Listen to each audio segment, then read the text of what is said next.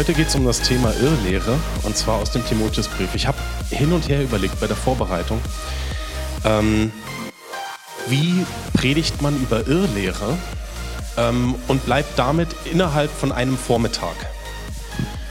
Und ähm, also die nächsten zwei Stunden werde ich euch dann durch die Irrlehren führen. Anhand des Timotheusbriefs. Ich habe mir dann gesagt, okay, ich bleibe beim Timotheusbrief. Darüber reden wir. Und ähm, die Warnung vor der Irrlehre ist im Timotheusbrief sehr präsent. Deswegen ich werde heute relativ viel Text vorlesen. Bei meiner letzten Predigt habe ich nämlich einen Fehler gemacht. Ähm, damit will ich mal anfangen. Ich habe bei meiner letzten Predigt einen Fehler gemacht. Und ähm, ich weiß nicht, wem von euch das aufgefallen ist. Ihr dürft gerne die Hände heben, mich danach ansprechen, wie auch immer. Aber ähm, meine Frau kam da drauf und ähm, hat mich darauf aufmerksam gemacht. Und Fehler sollten korrigiert werden, das möchte ich hiermit tun, weil ich nämlich beim letzten Mal gesagt habe, dass die ganzen Vorfahren, die ich im Matthäusevangelium aufgeführt habe, ähm, dass die alle treu gewesen sind. Das stimmt natürlich überhaupt nicht. Gott war denen treu. Und viele von denen waren total untreu. Die Treuen davon haben einen besonderen Platz bekommen. Ja, David zum Beispiel. Der aber auch nicht die ganze Zeit treu war. Also er ist auch abgewichen, hat auch Fehler gemacht. Und das zeigt halt umso mehr, worum es Gott geht, nämlich, dass wir umkehren und uns nach seinem Wort ausrichten. Und was er nicht verlangt, ist, dass wir perfekt sind. Und für unsere heutige Predigt ist das wichtig, weil wir müssen unterscheiden zwischen Fehlern und Irrlehre. Ich werde gleich Textpassagen lesen, in denen Paulus Irrlehre anspricht. Aber vorher möchte ich einen kleinen Exkurs in die Geschichte machen. Denn schon immer gab es Irrlehrer und einige davon waren so erfolgreich, dass sie eine echte Gefahr für die Christenheit waren. Sie waren sozusagen die Influencer in einer Megachurch. Also das kann man sich echt vorstellen. Ne? Die Leute, 3000 Leute in einer Gemeinde. Ich meine, Pfingsten, ne? ihr habt das Bild vor Augen vielleicht mit den Feuerzungen. 3000 Leute bekehren sich an einem Tag und dann kommen jeden Tag neue dazu. Das war eine Megachurch. Und dann hast du so einen Typen dabei, wie zum Beispiel Montanus, äh, der lebte in der Mitte des zweiten Jahrhunderts und hielt sich selbst für einen Propheten. Er war wohl relativ neu im Glauben, von daher, ähm, ja, man spekuliert darüber, wie es dazu kommen konnte. Es ist aber nichts Ungewöhnliches erstmal gewesen und an sich auch noch kein Grund zur Besorgnis, dass sich jemand als Prophet betrachtet. Das war normal, also ne, so wie es auch heute ja Propheten gibt oder Menschen, die eine, eine ähm, Christen, die eine Gabe haben, ähm, prophetisch zu sein. Ähm, Montanus ging aber einen Schritt zu weit, indem er glaubte, dass seine Offenbarungen die unvollständige Botschaft der Apostel ergänzen. Er würde denen nach die Schrift fortschreiben durch immer neue Botschaften, die ihm Gott in einem Zustand der Ekstase gegeben hat. Und seine Prophetien hatten oft die Wiederkunft Jesu zum Inhalt und waren daher dazu geeignet, die Leute in seinen Bann zu ziehen. Und er hatte seinen Leuten, zum Beispiel von seinen Leuten, Ehelosigkeit gefordert. Einige ließen sich daraufhin scheiden. Die Gemeindeleiter in der Region kamen zu einer Synode zusammen und beschlossen, nach vorherigen vergeblichen Versuchen der Korrektur, muss man dazu sagen. Ne? Also die haben das nicht im stillen Kämmerlein hinter seinem Rücken gemacht. Sie haben versucht, das zu korrigieren und haben dann beschlossen, dass sie Montanus aus der Gemeinde ausschließen.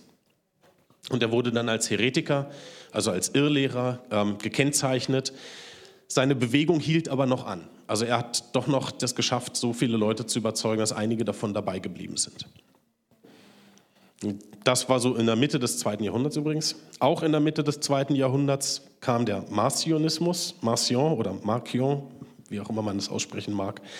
Ähm, der genau, wurde in Pontus am Schwarzen Meer geboren, 110 nach Christus, Sohn eines Bischofs und reiste 140 nach Rom. Und 144 machte er eine eigene Lehre zurecht und wird aus der Kirche ausgeschlossen. Er spricht nämlich vom Weltschöpfer Gott als Gott der Rache und diesen, dieser Gott ähm, und dieser bringt Jesus, der Gott der reinen Liebe ist, ans Kreuz. Und die Evangelisten hatten das ja alle nicht begriffen. Das Alte Testament mit dem Gott der Rache sollte man weglassen. Und Paulus hat die Absicht, Christi ähm, ja, Paulus hat die Absicht Christi nicht richtig ausgelegt. Man muss allerdings sein, man muss seine Schriften berichtigen. Marcion lässt neben Paulus nur noch Teile des Lukasevangeliums gelten und er meint, ähm, er ist als Reformator berufen. Ähm, ich bringe diese beiden Beispiele, weil ich sehe, dass wir diese Bewegungen oder diese, diese Tendenzen immer mal wieder haben.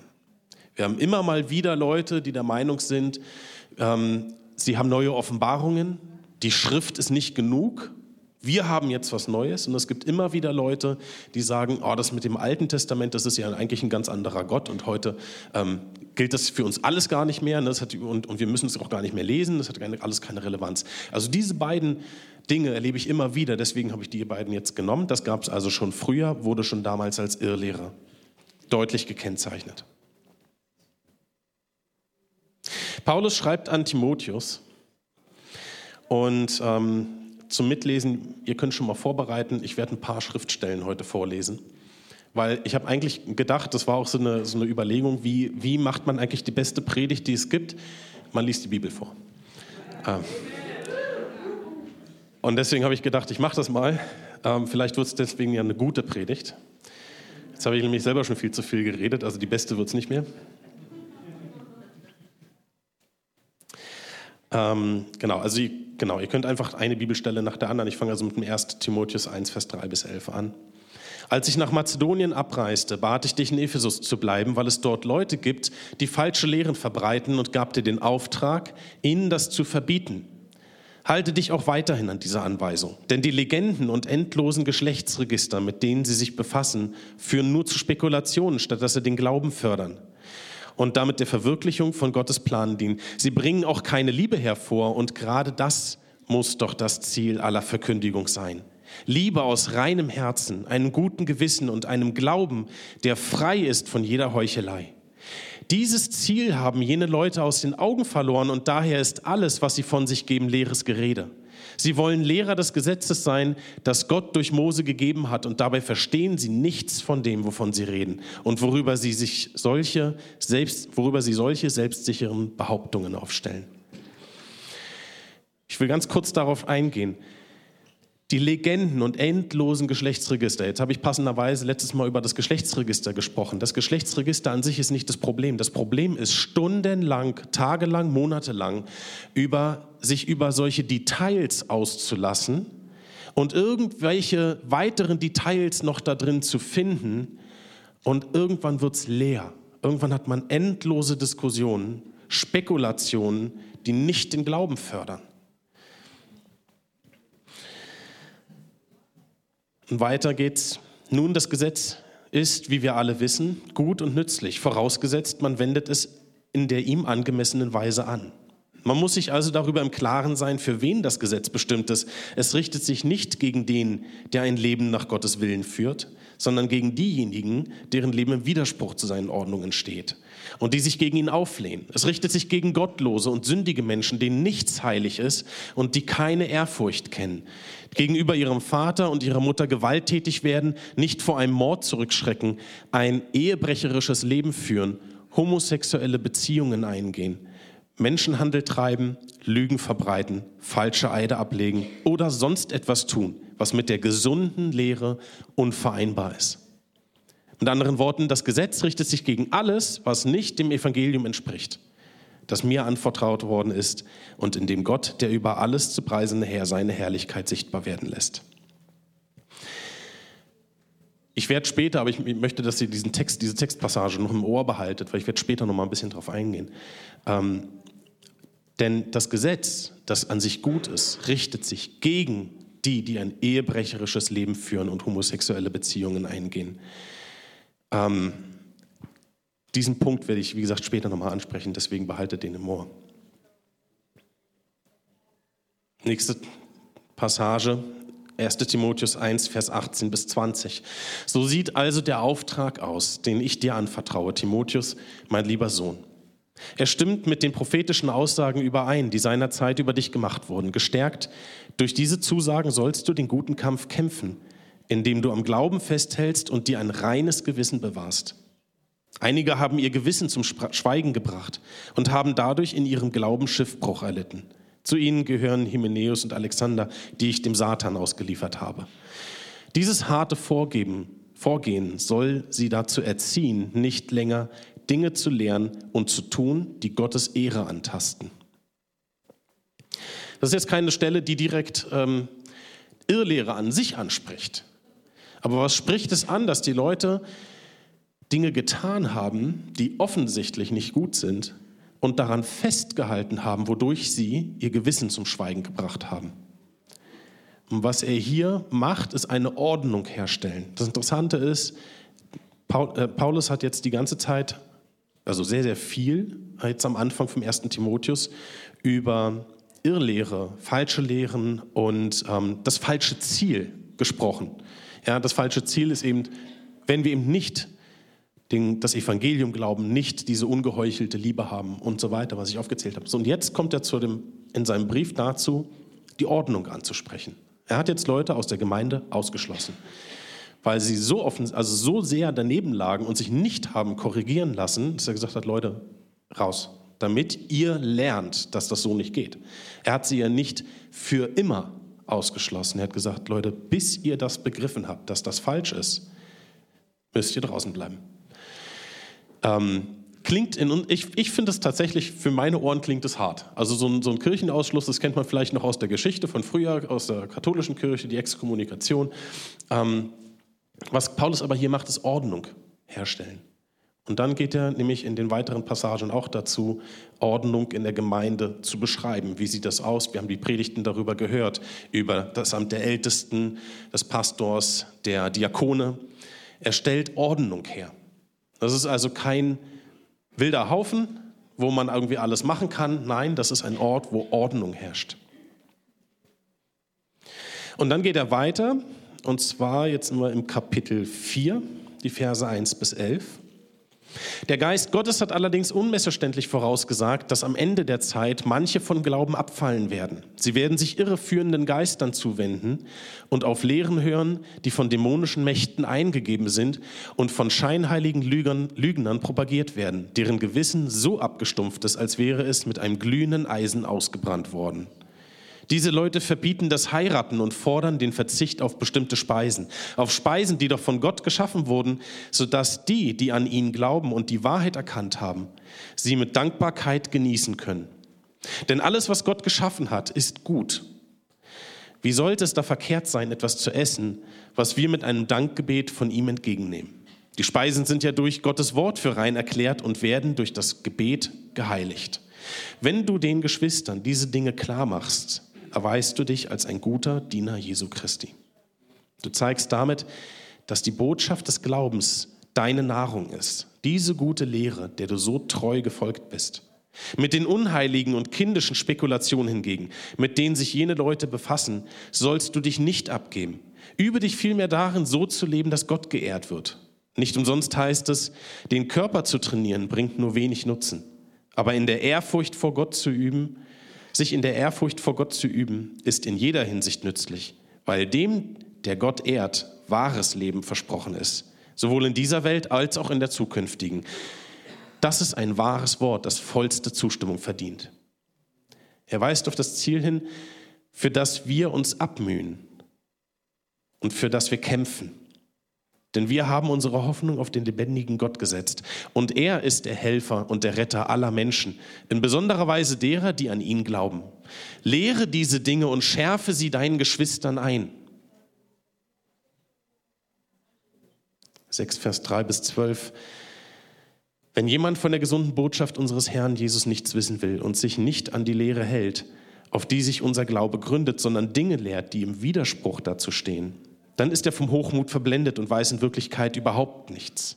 Solche Menschen haben eine krankhafte Vorliebe für Streitfragen und Wortgefechte und das führt zu Neid und zu Zank, zu Verleumdungen, bösen Verdächtigungen und endlosen Auseinandersetzungen. Das Denken dieser Menschen ist durch und durch verdorben. Sie haben sich so weit von der Wahrheit entfernt, dass sie meinen, Frömmigkeit sei ein Mittel, sich zu bereichern. Nun, ein Leben in der Ehrfurcht vor Gott bringt tatsächlich einen großen Gewinn. Vorausgesetzt, man kann sich, was den irdischen Besitz betrifft, mit wenigen zufrieden geben. Oder haben wir etwas mitgebracht, als wir in die Welt kamen? Nicht das Geringste. Und wir werden auch nichts mitnehmen können, wenn wir, wieder, wenn wir sie wieder verlassen. Wenn wir also Nahrung und Kleidung haben, soll uns das genügen. Wer jedoch darauf aus ist, reich zu werden, verfängt sich in einem Netz von Versuchungen und erliegt allen möglichen unvernünftigen, schädlichen Begierden, die den Menschen Unheil bringen und ihn ins Verderben stürzen. Denn die Liebe zum Geld ist eine Wurzel, aus der alles nur erdenklich Böse hervorwächst. Schon manche sind vom Glauben abgeirrt, weil sie der Geldgier verfallen sind und haben dadurch bitteres Leid über sich gebracht. Ganz kurz ein kleiner Exkurs dazu das Thema Geld und die Warnung vor Reichtum ist die häufigste Warnung, die wir in der Bibel haben. Nicht, dass Geld an sich böse ist. Die Gier nach Geld steht hier. Du aber gehörst zu Gott und stehst in seinem Dienst. Halte dich daher von all diesen Dingen fern. Dein Ziel soll etwas anderes sein. Ein Leben, das erfüllt ist von Gerechtigkeit, Ehrfurcht vor Gott, Glauben, Liebe Standhaftigkeit und Freundlichkeit. Kämpfe den guten Kampf, der zu einem Leben im Glauben gehört und gewinne den Siegespreis. Das ewige Leben, zu dem dich Gott berufen hat. 6 bis 21. Wende dich entschlossen gegen alles Unheilige, lehre Geschwätz der Irrlehrer, denn sie stellen Behauptungen auf, die dem Evangelium widersprechen und geben diese zu Unrecht als die wahre Erkenntnis raus. Schon manche, die sich auf diese Lehre eingelassen haben, sind vom Weg des Glaubens abgekommen. Das leere Geschwätz der Irrlehrer. Ähm, er sagt hier, das, was dem Evangelium widerspricht, und geben das zu Unrecht als wahre Erkenntnis raus. Erkenntnis ist in diesem, das Wort im Griechischen ist Gnosis, daher kommt die, die, kommen die Gnostiker. Ähm, das ist die, also eben die Erkenntnis bedeutet es ist eine religiöse Strömung, die es damals schon gab und die wir heute finden, zum Beispiel im New Age und was in diese Richtung geht. Das sind nämlich Leute, die behaupten, dass sie, dass sie eine besondere Erkenntnis haben. Dass durch diese Erkenntnis sie ihre, ihre wahre Bestimmung finden, quasi ihre Erlösung finden. Gibt es die unterschiedlichsten Auswüchse von? Es gibt keine eindeutige Definition für Gnostizismus. Ähm, ist aber, wie gesagt, damals schon eine Gefahr gewesen. Ich glaube, Paulus geht nicht explizit auf Gnostizismus in dem Sinne ein, wie gesagt, weil es auch nicht homogen ist. Ähm, aber er sagt hier, das geben sie als, als wahre Erkenntnis aus. Ja, also sie haben wieder so etwas Besonderes, so eine Geheimlehre. 2 Timotheus 2, Vers 14 bis 19.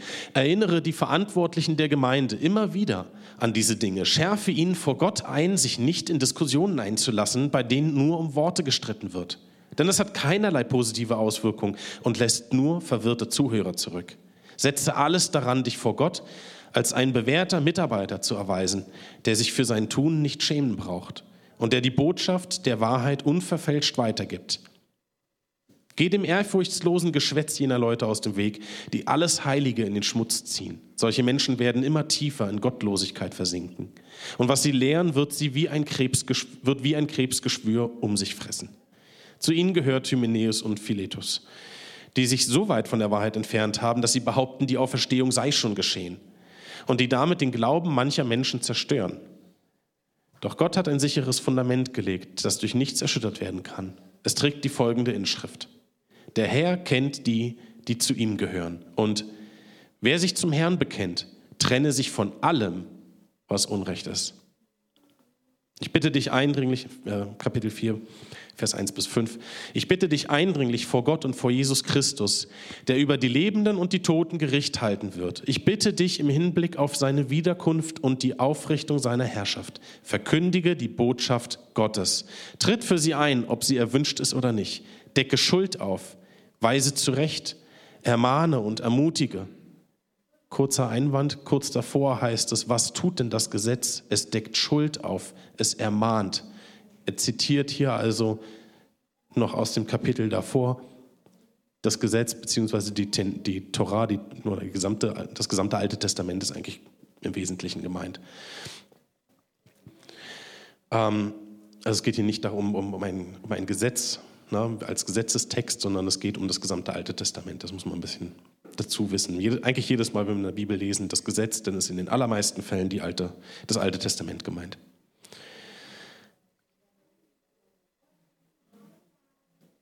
Ermahne und ermutige und lass es dabei nicht an der nötigen Geduld und an gründlicher Unterweisung fehlen. Denn es kommt eine Zeit, da werden die Menschen der gesunden Lehre des Evangeliums kein Gehör mehr schenken. Stattdessen werden sie sich Lehrer aussuchen, die ihren eigenen Vorstellungen entsprechen und die ihnen das sagen, was sie gerne hören möchten.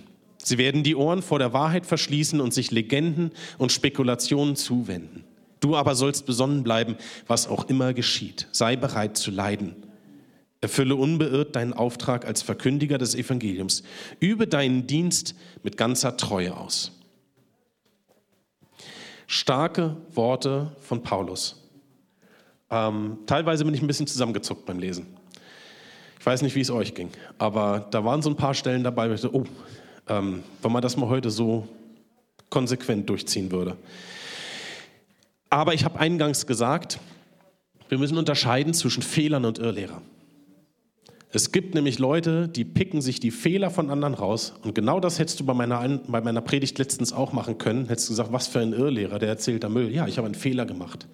Und da müssen wir unterscheiden. Wir müssen uns anschauen, ist das, was, was da gesagt wurde, wirklich Irrlehre? Und wie erkennen wir Irrlehre? Das will ich gleich mal erklären. Oder war es einfach ein Fehler? Ähm, den man ja korrigieren kann. Man kann ja mit den Leuten noch ins Gespräch gehen. Ähm, und darum bitte ich auch. Zumindest auf jeden Fall kann ich das für mich sprechen. Irrlehre können wir, wie in den Briefen an Timotheus gesehen, daran erkennen, dass die Lehren der Irrlehrer von dem Evangelium abweichen.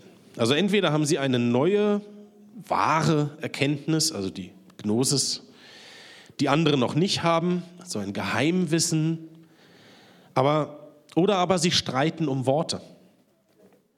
Das könnten manche dann so deuten, dass sie, oder das, das wirkt auf manche so, dass sie irgendwie sich im theologischen, wissenschaftlichen Elfenbeinturm befinden. Das bringt den Leuten halt nur nichts. Es fördert den Glauben nicht. Es fördert die Liebe nicht. Ja, nichts gegen Wissenschaft und dass man sich auch mal tiefer mit, mit theologischen Themen befassen sollte. Aber wenn es nur noch darum geht, wenn wir um Worte streiten, und Leute, ich habe da eine Diskussion miterlebt, das ist der Wahnsinn. Also da wird dann darüber diskutiert, ob ähm, als Adam und Eva geschaffen wurden, ob das zwei Menschen waren oder ob eine Menschheit geschaffen wurde. Und dann wird da ein Bogen gespannt, wo ich denke, ey, nee, also das steht auf jeden Fall nicht in dem Text drin. Ähm, aber es gibt so eine Diskussion, ja, und das lässt die Leute verwirrt zurück, so wie Paulus es sagt. Das lässt einfach nur die Leute verwirrt zurück.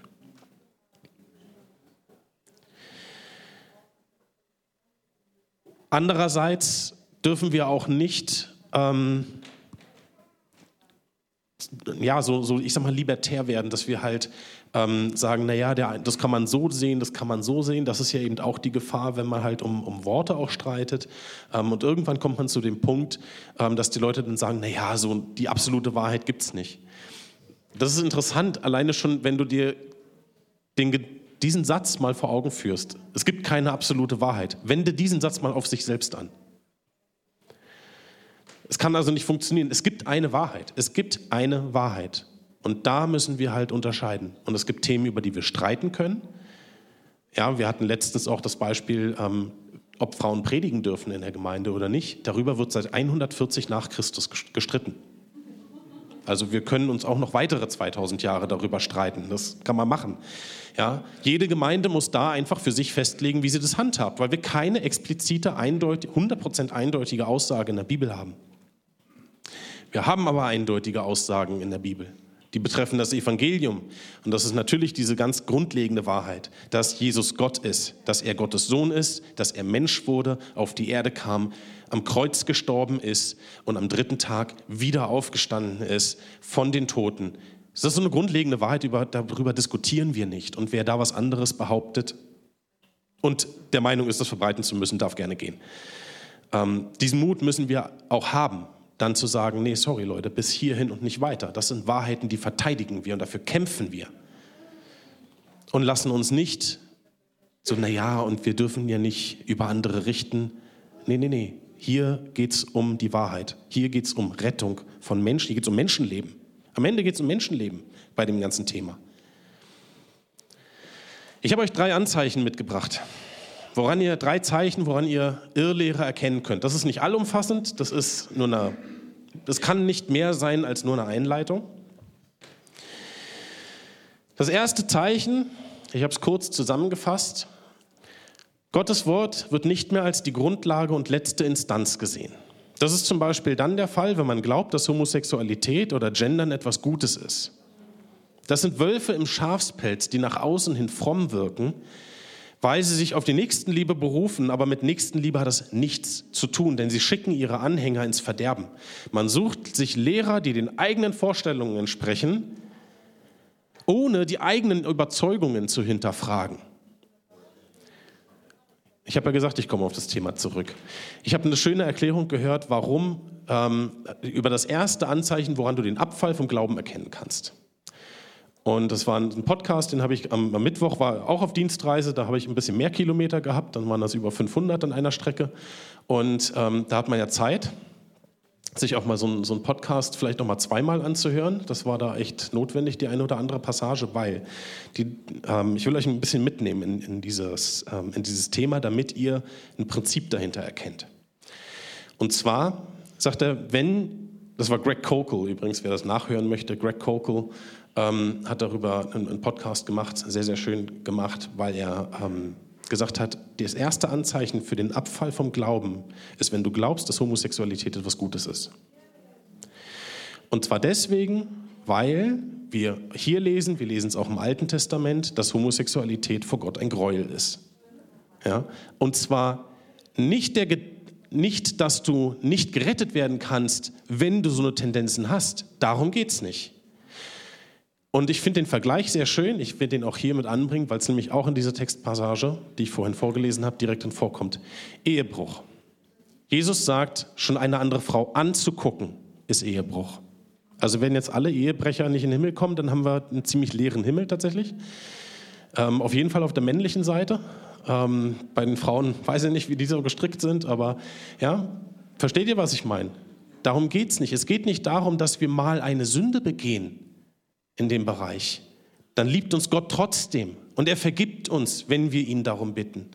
Übrigens auch die Stelle, äh, äh, dass wenn zwei oder drei in meinem Namen zusammenkommen, ich werde ihnen geben, worum auch immer sie bitten, ähm, Kontext. Davor und danach geht es um, um Sündenvergebung.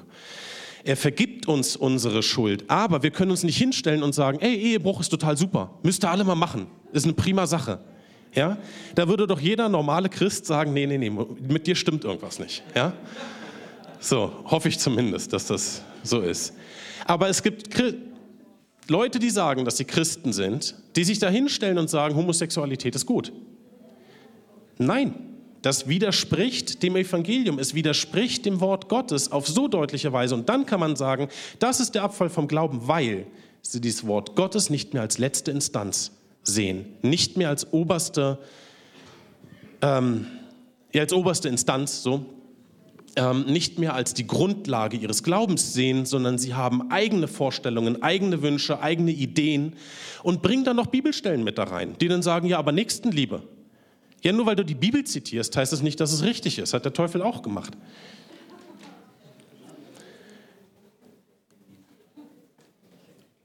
Anzeichen 2. Gott steht nicht im Mittelpunkt. Wenn Gott nicht im Mittelpunkt steht, dann hast du in deiner Lehre schon mal das erste Problem. Meistens steht dann nämlich ich im Mittelpunkt. Und dann geht's los mit, naja, wir müssen aber immer gesund sein und Gott will, dass wir reich sind und was weiß ich, was ich da gehört habe. Also ich bin, komme selber aus einer ähm, Gemeinde oder aus einer Bewegung, in der, ähm, ich würde sagen, Irrlehre verbreitet wurde. Da ging es nämlich gar nicht mehr um, ähm, dass Gott andere Menschen rettet. Naja, das war irgendwie noch so ein Randthema, stimmt. Ähm, aber das Hauptthema war eigentlich, dass es uns doch gut gehen soll, weil, und dann haben die die Bibelstellen zitiert. Denn wenn du siehst, dann wirst du 30, 60, 100-fach ernten. Herzlichen Glückwunsch, diese Bibelstelle steht im Kontext von Menschenleben, die gerettet werden, die zum Glauben kommen. Darum geht es, dass Glaube gesät wird. Ja, und wenn du siehst, dann wirst du ernten, aber was wirst du denn ernten? Ich sehe jetzt also hier 10 Euro und dann kommen da 30 Euro raus. Ja, es gibt Leute, die, die glauben das. Es gibt Leute, die glauben das. Ich bin in solcher Bewegung groß geworden.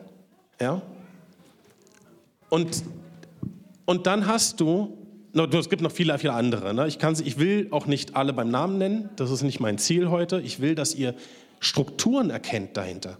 Ich will, dass ihr versteht, dass, es, dass man eine Methode anwenden kann. Man kann eine Methode lernen, um Irrlehre zu erkennen. Das ist hier nur die Oberfläche davon, was ich hier mache. Aber das sind so die Hauptpunkte, womit zumindest mal die Alarmglocken angehen sollten. Mindestens das. Das ist, na, wenn einer sagt, ähm, ein Bibelvers zitiert und sagt, ja, hier in der Bibel steht, ne, dir soll es immer gut gehen.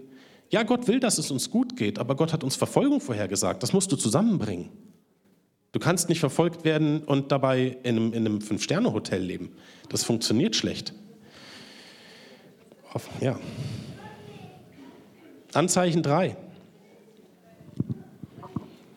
Neue Offenbarungen, die es noch nie vorher gab. Oder wiederentdeckte Wahrheiten, die lange vergessen waren. Da kommt also jemand daher, ich habe es gerade vorhin schon eingangs gesagt, das gab es schon immer. Da kommt einer daher und sagt, ich habe von Gott eine neue Offenbarung und wir haben die Bibel schon immer falsch verstanden. Gab es auch schon öfter, so ist der Islam entstanden, so, ist, ähm, so sind die Mormonen entstanden, so sind die Zeugen Jehovas entstanden. Es ist immer das Gleiche gewesen. Die haben alle gesagt, wir haben hier eine neue Erkenntnis und übrigens ihr anderen, ihr habt die Bibel alle falsch verstanden. Aber wir haben es jetzt. Auch das definitiv ein Anzeichen. Oder eben wiederentdeckt. Ne? Keine neue Offenbarung, sondern wiederentdeckt. So, ja, das gab es früher auch schon mal und jetzt haben wir es gerade wieder ausgebuddelt. Das heißt, die Menschen, der, die Christen der letzten 300 Jahre gehen alle in die Hölle oder also, ne, da, da muss, muss, muss ich mal zu Ende denken. Wenn einer sowas behauptet, denkt das mal zu Ende. Was bedeutet das für die Christen davor? Also, auch das muss dafür sorgen, dass uns die, die Alarmglocken angehen. Dann habe ich kein Anzeichen mehr, sondern ich habe mal eine Gemeinsamkeit rausgearbeitet. Ich habe mir da Genauso wie auch Paulus das hier gemacht hat. Ne? Paulus, wenn, wenn er sagt, was ist Irrlehre, oder hat das, hat das halt beschrieben, die das Evangelium verlassen haben, die die ganze Wahrheit verlassen haben. Das heißt, die Leute zitieren die Bibel, was ich gerade schon gesagt habe, bringen das in Verbindung mit einem anderen Thema und dann haben wir die Schlange im Garten Eden. Die Schlange hat Gottes Wort zitiert aber sie hat noch was hinzugefügt. Dürft ihr denn von keinem Baum hier essen? Hat Eva gesagt, nee, nee, von dem nicht, den dürfen wir noch nicht mal berühren. Sie hat also auch wieder was hinzugefügt. Warum auch immer, es, ich finde keine Auflösung dafür. Ähm, vielleicht hat Adam ihr es so weitergegeben, vielleicht hat es in dem Moment einfach so gesagt. Ich weiß es. Ich weiß nicht, warum sie gesagt hat, wir dürfen es nicht berühren. Aber Fakt ist, ein Teil davon war ja, war ja richtig. Der Teil, der richtig war, war, du darfst von dem Baum nicht essen. Und der Teufel hat es auch noch zitiert. So wie er Jesus in der Wüste versucht hat, indem er die Bibel zitiert. Ja, du, die Engel werden äh, dich, für dich sorgen oder du sollst den Stein nicht stoßen, äh, den, den Fuß nicht stoßen an dem Stein. Ähm,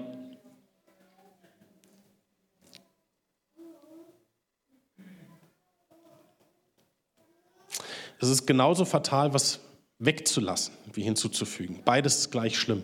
Und beides ist wie eine Blendgranate. Du hast erstmal dieses, dieses ne, ich weiß nicht, ob ihr Blendgranaten kennt, laut und wahnsinnig hell, man sieht nichts, man hört nichts. Und dann bist du erstmal orientierungslos. Du hast jetzt mal diese Blendgranate, diesen Bibelvers, der einfach mal ne, unvorbereitet dich trifft, reinhaut und dann kommt der Feind rein, geht in dein Wohnzimmer, nimmt alles auseinander. Es ist mit Sicherheit hilfreich, die Bibel auswendig zu kennen, aber ich denke, für die meisten von uns wird es unmöglich sein. Aber wir können Muster erkennen, die Grundzüge der Wahrheit, die sich, die immer wiederholt werden. Wir können Gottes Natur erkennen und somit schnell Aussagen identifizieren, die seinem Wort widersprechen, auch wenn wir dazu noch nicht die perfekte Argumentation haben. Ich will das an einem Beispiel deutlich machen. Ich habe gerade gesagt, ein Anzeichen davon ist, wenn Gott nicht im Mittelpunkt steht. Ich, mir, für mich war das wahnsinnig hilfreich, das Muster zu erkennen. Eva hat die Frucht gesehen und das heißt, sie war schön anzusehen. Sie war in ihren Augen gut und hat sie genommen. Ist, dieses Muster entdecken wir in der Bibel permanent wieder. König David, der Bethseba sieht, sie war schön anzusehen und nimmt sie sich. Wir haben ganz viele andere Beispiele.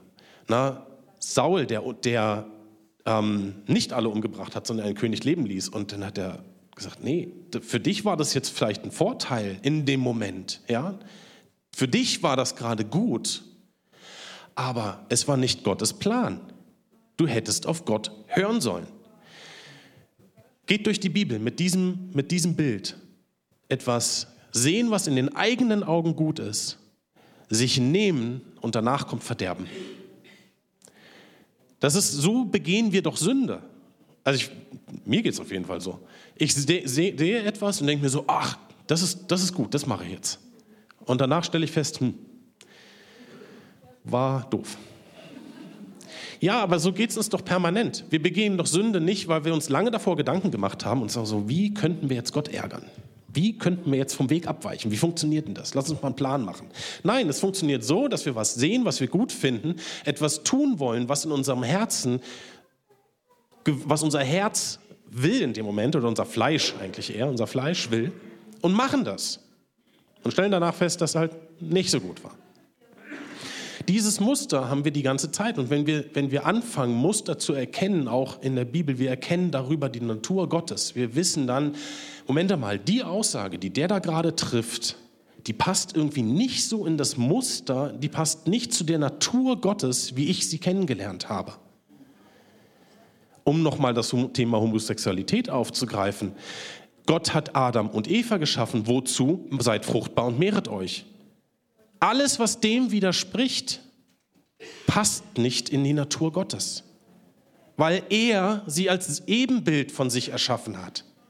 Er ist kreativ, er kreiert, er schafft Leben und nicht Tod. Er schafft, er schafft aus nichts. Und wir können mit dem, was er uns gibt, auch schaffen und sollen das auch tun. Alles, was dem widerspricht, ist erstmal zumindest ähm, zu hinterfragen. Und dann kann man sich darüber Gedanken machen, welche Bibelstellen passen da jetzt ein. Wobei, und jetzt kommt die Lösung. Ich habe die Lösung, wie wir uns schützen. Die ist aber nicht, ähm, na, das ist jetzt kein Fingerschnipp und zack, wir werden nie wieder Irrlehre haben. Das ist eine Herausforderung an euch. Die größte Herausforderung. Lies niemals einen Bibelvers. Tu es nicht. Ja? Warum sage ich das? Wenn du einen Bibelvers dir rauspickst und sagst, ach, das ist das, was Gott sagt, und vergisst den Rest, der da drumherum ist, dann bist du in ganz großer Gefahr, die Bibel falsch zu verstehen. Du musst den Vers in seinem Kontext lesen, also mindestens mal das Kapitel.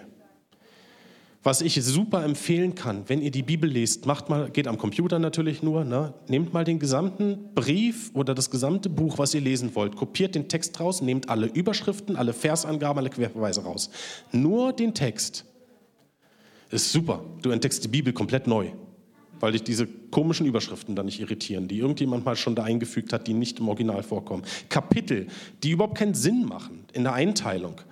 Sie geben ein Thema wieder, ja, deswegen macht es vielleicht schon in gewisser Weise Sinn, aber das Thema beginnt teilweise schon im, im, im Kapitel davor und wird dann weitergeführt und dir, dir fehlt Kontext, selbst wenn du ein Kapitel liest, fehlt dir Kontext.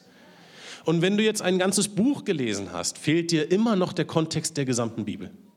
Das heißt, du musst die ganze Bibel kennen. Und dann hast du eine Chance, nicht auf Irrlehre reinzufallen. Aber wie gesagt, keiner von uns kann die Bibel ganz auswendig kennen. Deswegen ist es wichtig, dass wir in Gemeinschaft bleiben und in Gemeinschaft zusammen über Gottes Wort reden. Dass wir im Austausch bleiben, dass wir uns nicht abkapseln und sagen, hier, ich habe die Wahrheit, ich gehe jetzt, weil ne, alle anderen sind doof. Ja, ihr lacht, es gibt Leute, die machen das. Es gibt Leute, die machen das. Und ich war, ich war selber einer davon. Das muss ich auch dazu sagen. Ich war selber einer davon, der gesagt hat, nee, also das, ne, die lernen was Komisches und die wir lernen was Komisches. Und dann habe ich mich an einzelnen Punkten aufgehangen. Und irgendwann hatte ich gar keine Gemeinde mehr. In dem Moment ist mein Glauben zusammengebrochen. Und jetzt werde ich doch mal ein bisschen eine persönliche Geschichte erzählen, weil ähm, da war ich, jetzt muss ich kurz überlegen, 18, 19, ja, so ich glaube 18. Ähm, war in, bin in einer christlichen Familie aufgewachsen. Ähm, wir, ich war in den USA auf einer Bibelschule für drei Wochen. Ich war auf mehreren Teenager-Bibelschulen. Ähm, ich habe ständig in der Bibel gelesen, zumindest die Verse, die mir da eben genannt wurden, die ich lesen sollte.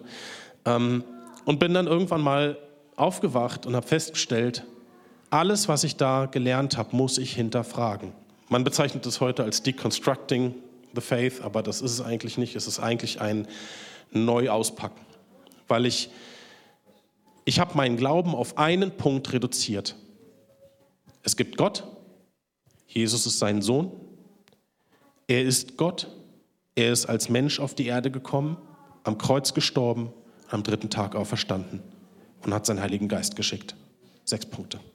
Mehr blieb von meinem Glauben nicht mehr übrig. Der Rest war weg. Weil ich nicht mehr wusste, was stimmt denn jetzt? Gibt es denn die Wahrheit? Gibt es denn die Auslegung der Bibel, die wahr ist?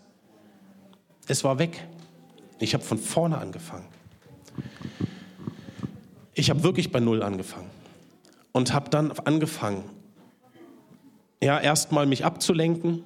Das hat eine Weile gedauert. Und dann habe ich irgendwann mal einen evangelischen Pfarrer kennengelernt, nämlich den von meiner Frau. Und ähm, sie hat sich in der, in der, ähm, im Konfirmandenunterricht hat sie sich dann bekehrt durch den Pfarrer. Ihre Eltern sind nicht gläubig, sie hat sich also dadurch bekehrt zum, und hat dann, ich habe sie kennengelernt 2006, hat sie mich dann in, ähm, in die Kirche mitgenommen. Und ich habe eigentlich gesagt, ich setze keinen Fuß mehr in irgendeine Kirche oder Gemeinde und Freikirche und sonst irgendwas. Ich habe die Schnauze voll. Ähm, weil ich auch massiv enttäuscht war einfach. Weil in der Zeit, in der ich eigentlich die größte Not hatte, alleingelassen wurde. Mich zumindest so gefühlt habe. Ich weiß nicht, wer vielleicht doch noch mal Anstrengungen mehr gemacht hat. Ich habe es auch nicht mehr in Erinnerung. Aber ich war auf einmal allein. Ich hatte keine Gemeinschaft mehr. Ich hatte keine, ich hatte niemanden, der mich trägt. Meine Frau hat mich, wie gesagt, in die Kirche mitgenommen und ich habe mich lange mit dem Pfarrer unterhalten und ähm, habe angefangen, meinen Glauben wieder aufzubauen. Mit ihm zusammen im Gespräch. Wir haben uns regelmäßig getroffen.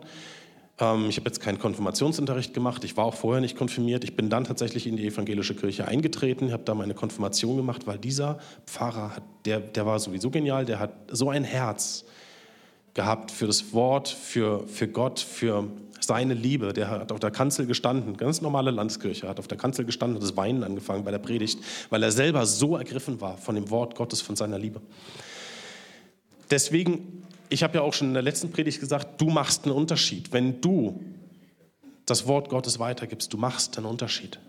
Deswegen sei vorbereitet, auch mal auf schwierige Fragen einzugehen, damit du anderen helfen kannst, so wie ich damals Hilfe gebraucht habe.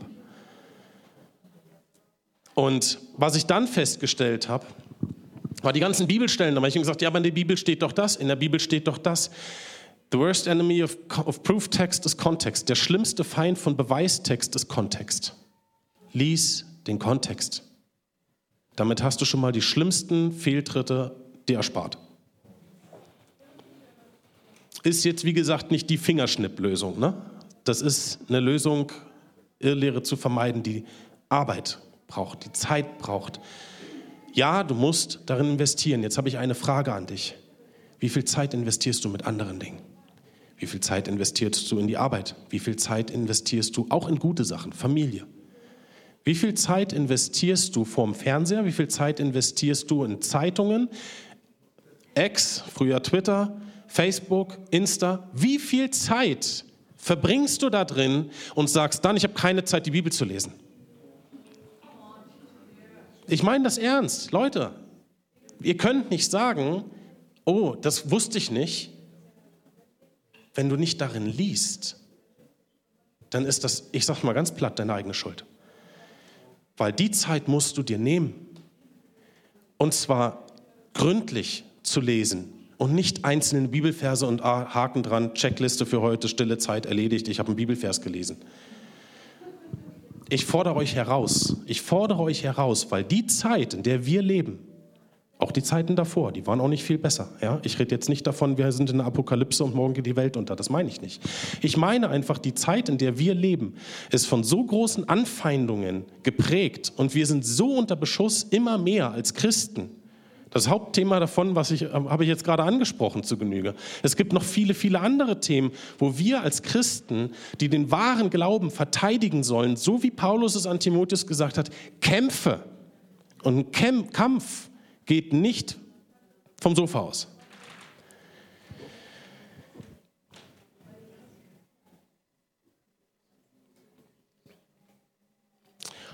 Ihr könnt gerne nach, gerne nach oben kommen. Ähm und jetzt noch meine, meine Bitte an euch.